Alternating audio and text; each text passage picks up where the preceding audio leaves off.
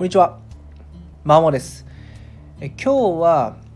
できないことを認めるから始めるっていう話をしていきます。うんまあ、昨日ですね、まあ、多多席思考は、まあ、どう何やっても伸びない、まあ、全てうまくいかないって話をしたんですけどもえっとやっぱ自分のできないをですね認めない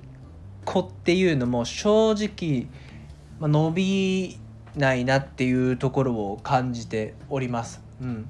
でやっぱ「ドラゴン桜」とか読むとですねまず何をするかっていうと己を知るっていうことから始まると思うんですね。で己を知るってまたできる部分とそうじゃない部分できない部分を明確にして、まあ、できないことを一つ一つできるようになるために、まあ、己を知るって話だと思うんですけどもやっぱ多くの子、まあ、多くのよし伸びない子ですねに関してはそこのできない部分を見れてないなっていう風な気がしてますねあるいはできないをことを認めきれてないっていう実情があるかなっていう風に考えますね。やっぱ優秀本当にいい高校、まあ、世間的には偏差値高い高校に入っている子でもやっぱそれができてない子っていうのはやっぱいてですねうん、どうまあ、授業を受けてて分かる、まあ、その先生からですね授業の様子とかを聞くと大体分かるんですけども、まあ、先生がこここの子分かってないなっていうふうに解説をするとそうするとすぐですね「あ分かった分かった」みたいな感じで言って次に行こうとする子ですね。うん、そういう子は正直多分できないを認めきれてないんですね。やっぱ自分がやっぱできないって認識するのってやっぱ正直勇気がいることだと思うんですよ。やっぱみんな自分はできるって思いたいからですね。できないを認めて勇気が必要なんですけどもやっぱそこをですね克服しないとやっぱ伸びないですね。でできないって言ってもですねあの自分はできないんだって思うっちゃうとやっぱ無意識の方でそうなっちゃうんでですね本当にいつまでたってもできない状態になるのでそれは良くなくてじゃあどうするかというと今は今はですねこの今はちょっと正直できてないって認めることがまずファーストステップだと思いますね成績の場合には。できないだともうずっとできないが続くんですけど今はできないだったらこの先は分からないねっていう風になってくるので今はできてない正直今はできてないけどもこっからいくらでも伸びるよっていう話を、えー、こちらも側もしますし本人にもそう思ってもらいたいところですね。でやっぱできないを認められない認めきれないっていう理由ですねを考えてみるとやっぱりですね大人が良いテストの結果でやっぱ子供を評価しちゃってるっていうところがやっぱ問題だと思うんですね。まなんでテストがあるかでそのせいテストがあるかって考えるとまあその子が今どれだけ理解をしてるかを測るための指標っていうことと、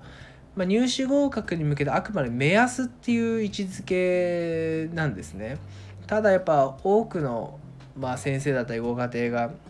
やっぱそこで子どもの良し悪しを決めちゃってるっていうところが、まあ、一つ問題だと思うんですね。だからやっぱり都合の悪いそういうことをずっと評価され続けると、まあ、子どもは都合の悪いことはひた隠すようになって、まあ、自分のできないと認めたがらなくなっていいところしか見せようとしないっていう負のスパイラルができてしまうので、まあ、子ども自身の問題っていうよりはやっぱ周りの人間がですね一個一個のテストで子供を評価判断分析しちゃってるっていうことに問題があるかなっていうふうには思いますね。だから、まあ、マインドセットの話にもつながるんですけどやっぱり子どもの成績とか結果を褒めてしまうと硬直マインドセットになってしまって失敗や挑戦を恐れて自分の今の優秀さを見せつけるためだけにちょっと頑張っちゃうっていう風になってしまうんですけどもやっぱりそれはテストの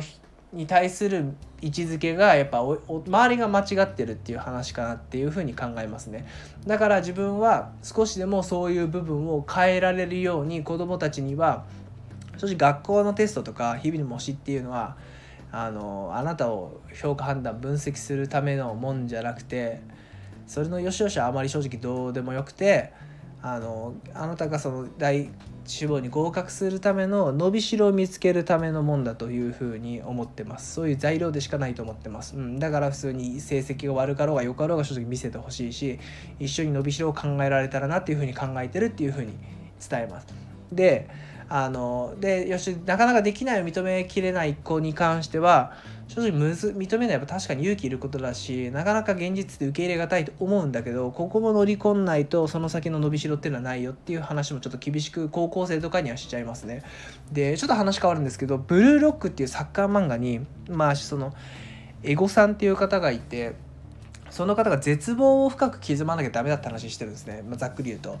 まあ、絶望ってやっぱ受け入れ厳しいんですけどで多くのこう人たちってやっぱ絶望も刻まずに現実としちゃうんですよ、うん、今回たまたまだったとかこの結果に対して。ただあ自分の非力さを認めるってすごく怖いですし大人でも怖いんですよね。ただその絶望と自分の非力さに絶望してそれを受け入れる。でそこから新たな切り口で何かを始めるっていうプロセスを踏まないとやっぱり伸びないですね。これはもう別に学校のその受験における学校のその勉強の成績だけに限らずその先の社会に出た時からやっぱ仕事で成果を出すとかまあ人間関係を良くするっていうあらゆる点で、えー、生きてダメだと思いますね。うん。まあ、ちょっと話最後少し余談でしたけどもえっと、やっぱ自分のできないを認めることから始める、えー、それが